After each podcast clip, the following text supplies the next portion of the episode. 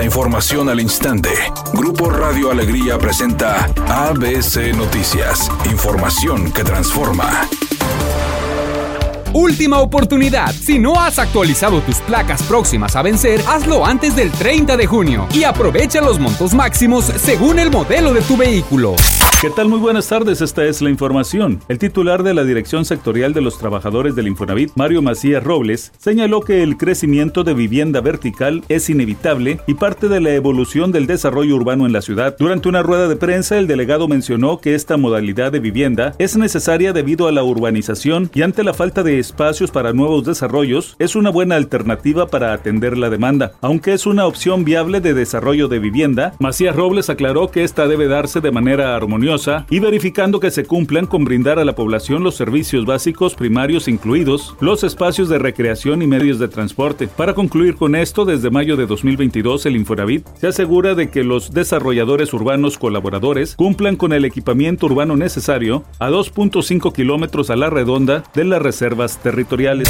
El Instituto Nacional de Migración informó que este viernes entregó tarjetas de visitante por razones humanitarias a los 48 migrantes que fueron secuestrados por miembros del crimen organizado en Matehuala, San Luis Potosí, cuando iban en tránsito hacia el estado de Nuevo León y que después fueron rescatados por las autoridades federales. Los migrantes son provenientes de Honduras, Haití, Venezuela, El Salvador, Brasil y Cuba. Y se trata de 17 adultos que viajaban solos y 31 que conforman núcleos familiares con menores de edad.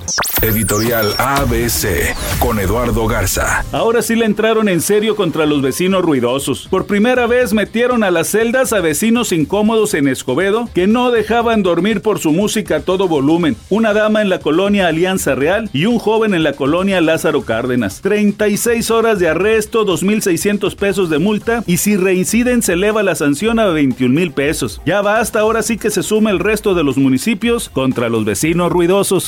ABC Deportes informa. El fútbol americano profesional en México, la LFA, está en playoff y el partido de fundidores contra Reds del próximo domingo a la una de la tarde, partido por el pase a la semifinal, lo tenemos a través de ABC Deportes en el 660 de AM. Va a ser un juegazo. En temporada regular ganó el equipo de los Reds a los fundidores. Fundidores cambió de entrenador en jefe con Jorge Valdés el pelón. Ahora ahora llega mucho más sólido a la parte de los playoffs porque Reds ha perdido sus últimos dos partidos.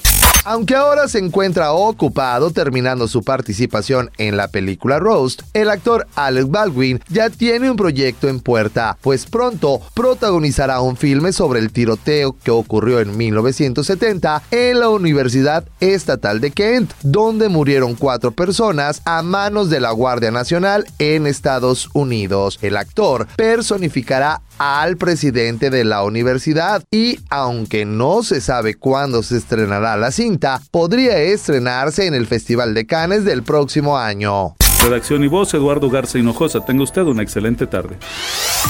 ABC Noticias, información que transforma.